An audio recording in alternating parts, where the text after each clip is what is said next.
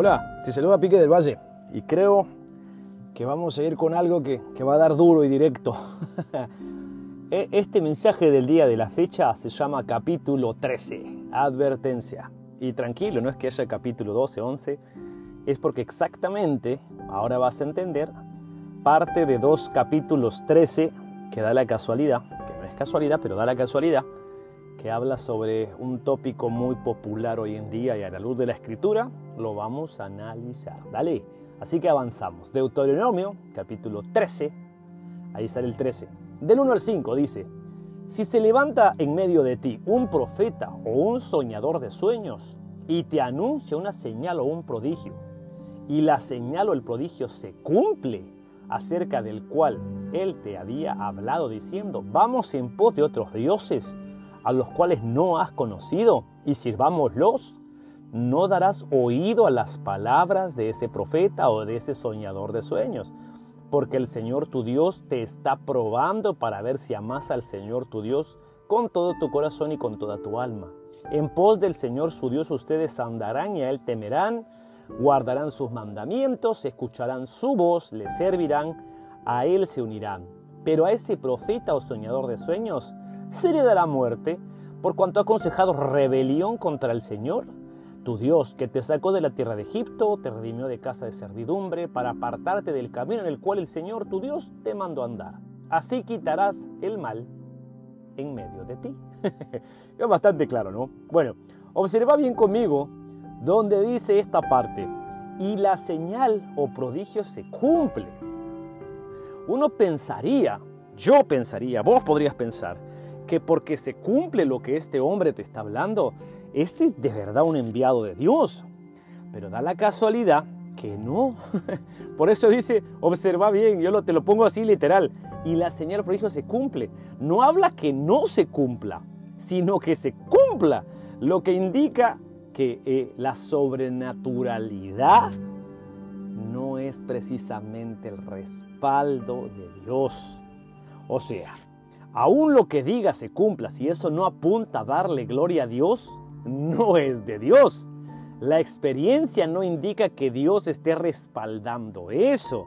Tu experiencia no dicta lo que es la palabra de Dios. Es la palabra de Dios lo que dicta tu experiencia. Porque hay gente que dice, no, a mí sí me habló de esta forma. Estás dándole credibilidad a tu experiencia. Y tu experiencia no es lo que dicta lo que la palabra de Dios es o no es. Esto como aquellos que dicen, yo nunca me caí cuando alguien me oró. No quiere decir que tenés que caerte, o a mí nunca me pasó eso. Vos no sos el termómetro que mide lo que es o no es verdad. Es la palabra de Dios lo que define lo que es verdad o lo que no es verdad. Así que la palabra de Dios es lo único. No importa tu experiencia. El problema es que muchos le dan todo el crédito, la fe, la devoción, el dinero, la confianza a esa palabra dicha por ese supuesto profeta y no ponen un filtro alguno, no ponen nada, se dejan ir en banda. Nota lo que dice Primera de Juan 4.1. Queridos amigos, no les crean a todos los que afirman hablar de parte del Espíritu. Padre, que se nos revele eso a todos por amor a Dios. Sigamos, dice, pongámoslo a prueba para averiguar si el Espíritu que obtienen realmente proviene de Dios, porque hay muchos falsos profetas en el mundo. Debiésemos nosotros con alerta, con hambre, con gana, con de verdad, como siervos del Señor, debiésemos hacer algo que estoy seguro te va a hacer cortocircuito debemos de dudar de la voz del hombre. Y un detalle, dudar de la voz del hombre no es falta de fe, es ser bíblico, es ser escritural, porque no dudamos sobre la palabra, o sea, la Biblia. Dudamos sobre ese que dice que sea lo que realmente esté hablando y que lo que te diga apunte a Cristo. Por eso en primera de Juan 4.2, nota lo que sigue diciendo. Leímos 4.1, vamos con el 2.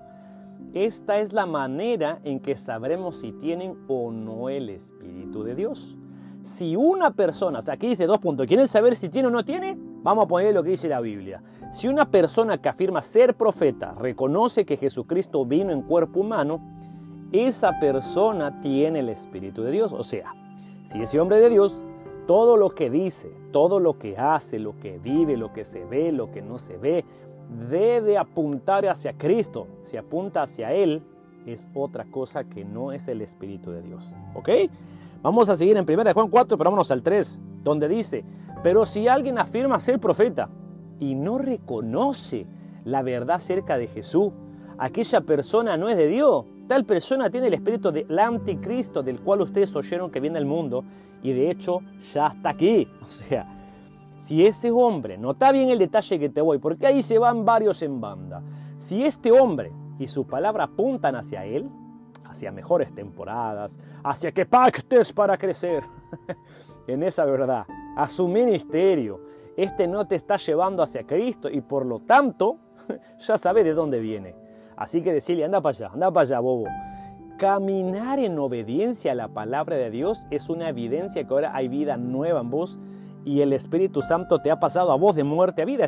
Eh, dicho de otra forma, ha sido regenerado.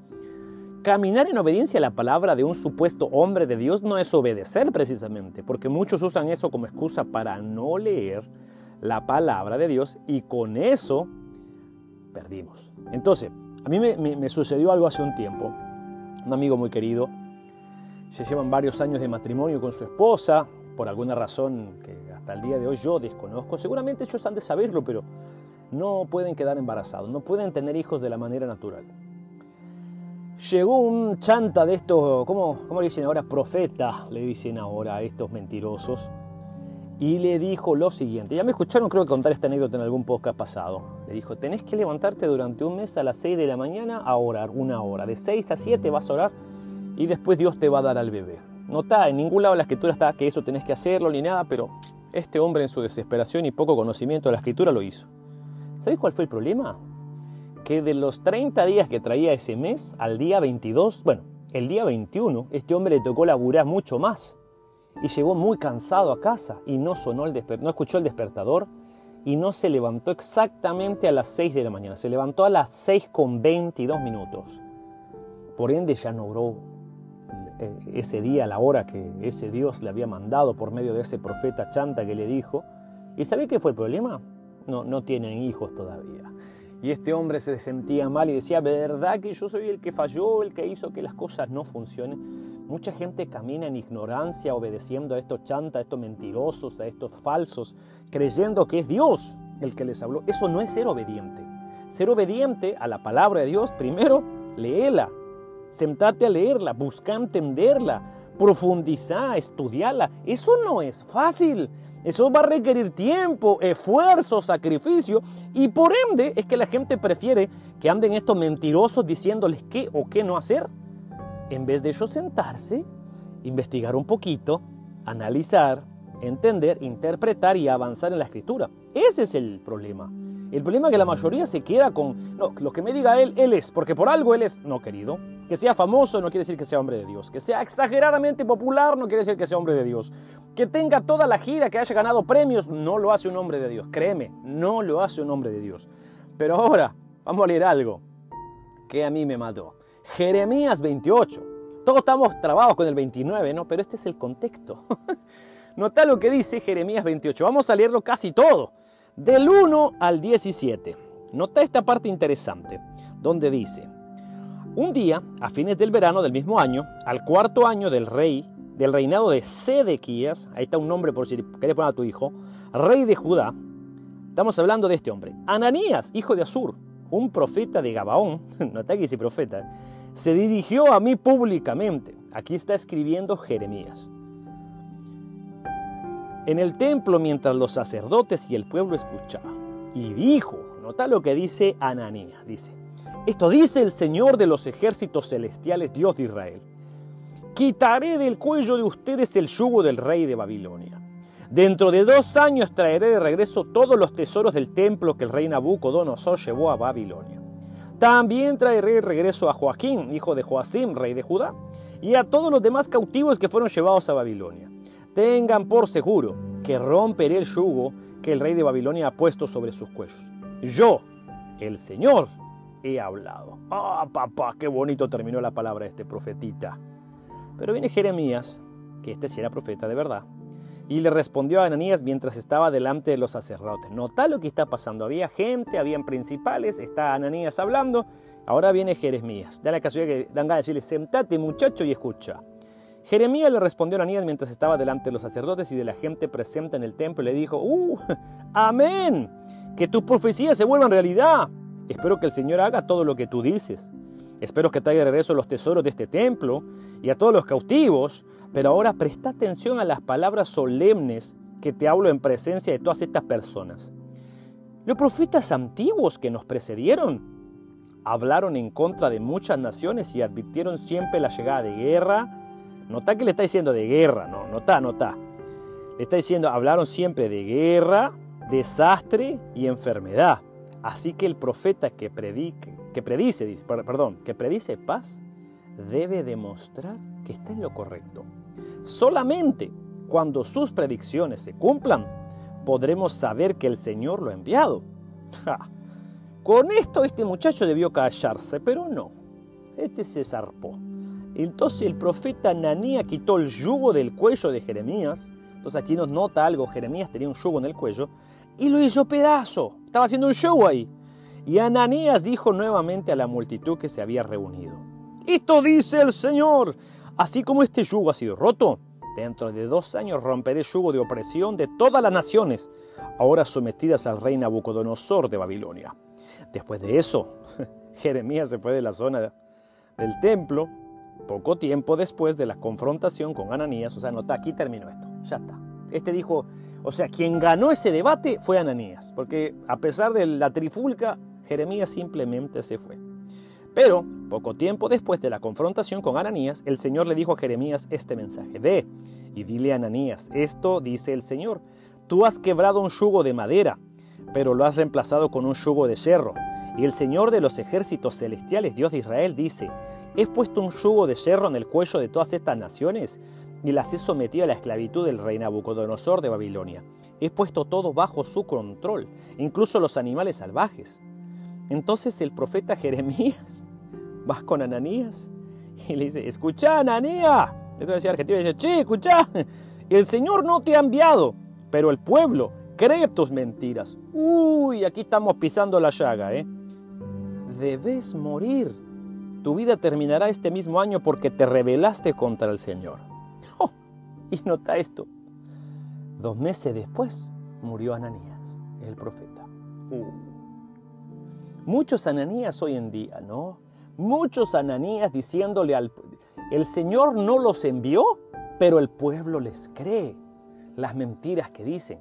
Y me van a escuchar decirlo hasta el último de mis días, que da la casualidad que todos estos profetas Siempre es lo mismo, nueva temporada, lo mejor está por venir, restitución, lo que te quitaron en este año. Yo siempre hago lo mismo. Cada vez que escucho de esas famosas proclamas proféticas, da la casualidad que ninguna pudo profetizar, entre comillas, el COVID que pasó. Ninguno lo dijo. Mentirosos son. Mentirosos. Y a la gente le gusta que le mienten. Ese es el problema más grave. Mienten y nos gusta que nos mientan. Y ese es un problema gravísimo. Pero nota exactamente cómo es que funciona esto. Viste hoy, vamos a entender cómo es que se refuta a la luz de la palabra lo que muchos dicen. Mira, así muchos soy, como Hananías, diciendo lo que la gente quiere oír. Por eso dice, hasta empieza bien bonito. Esto dice el Señor de los ejércitos celestiales, Dios de Israel, quitaré del cuello de ustedes el yugo del rey de Babilonia esto suena así como quitaré el yugo de ti.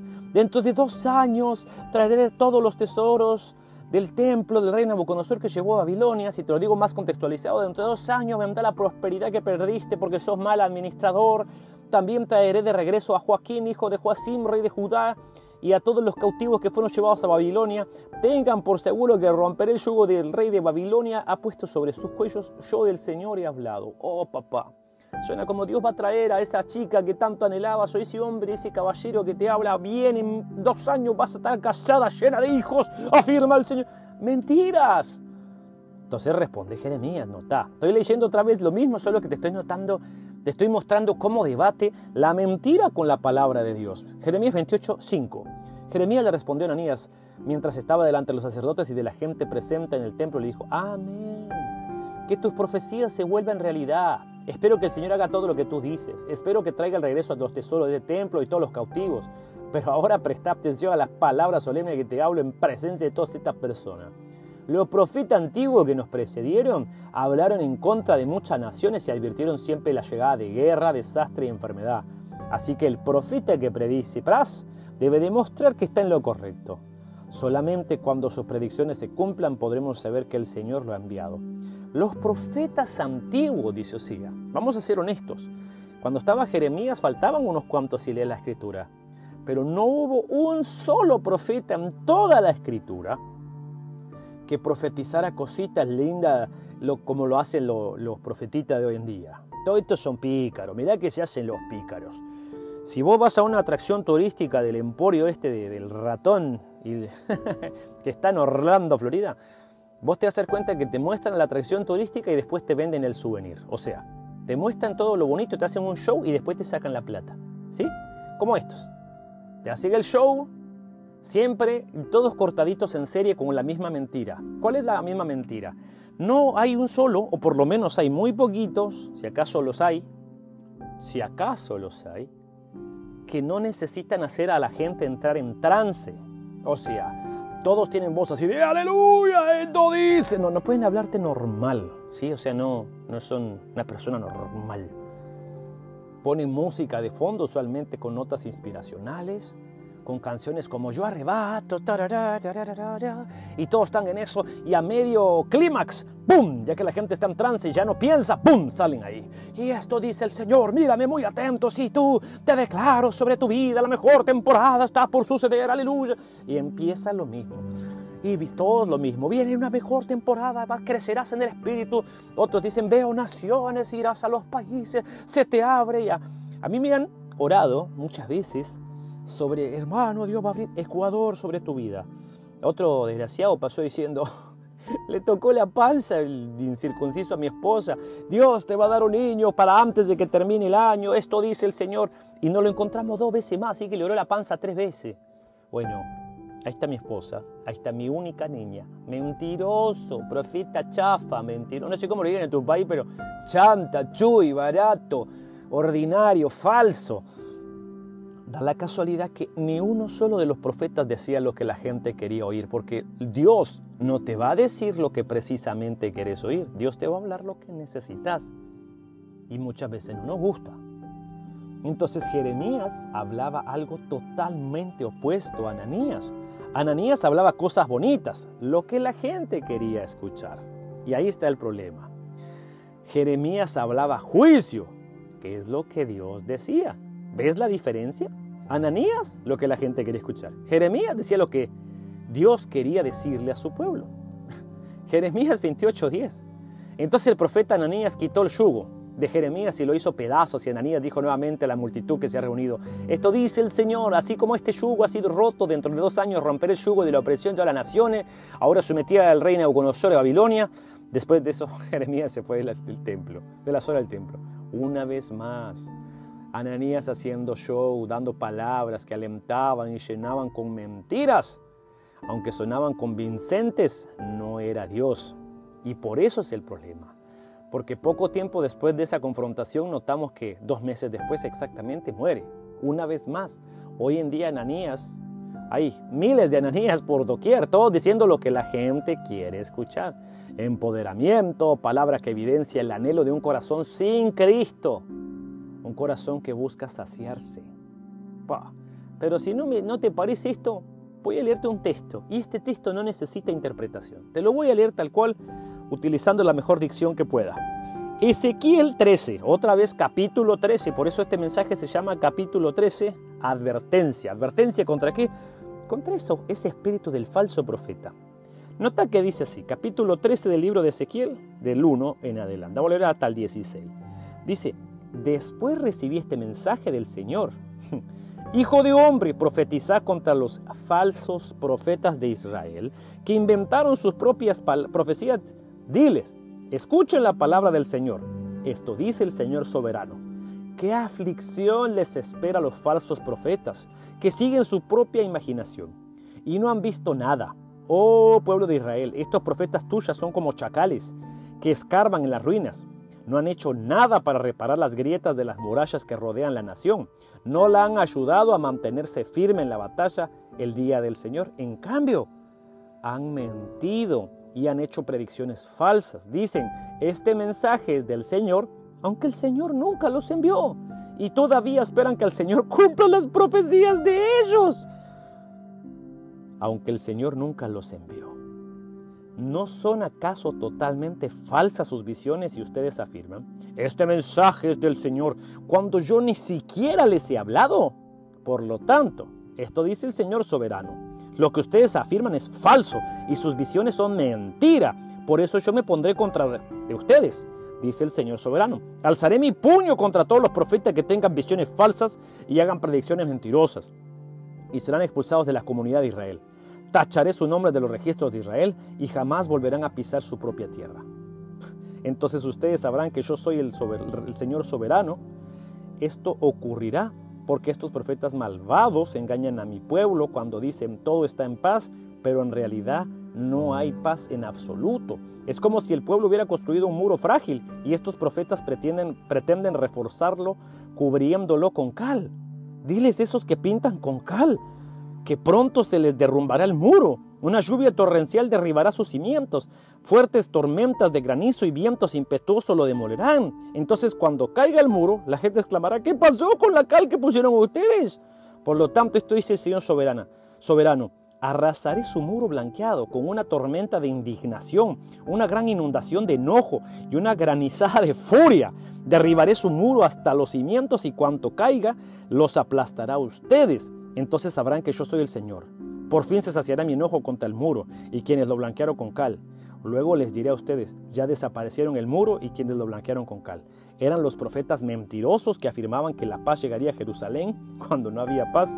Yo, el Señor soberano, he hablado. ¿Notas? Decían, hay paz, aunque no hay paz. Esto sucede y no sucede. Es más, hasta el día de hoy Jerusalén no tiene paz. Están en guerra todo el tiempo. Pero así muchos hoy se ponen a inventarse un muro de mentiras y ese muro después los aplasta. La gente hoy en día no se pelea con Dios, se pelea contra esos mentirosos que les prometieron algo que Dios nunca prometió.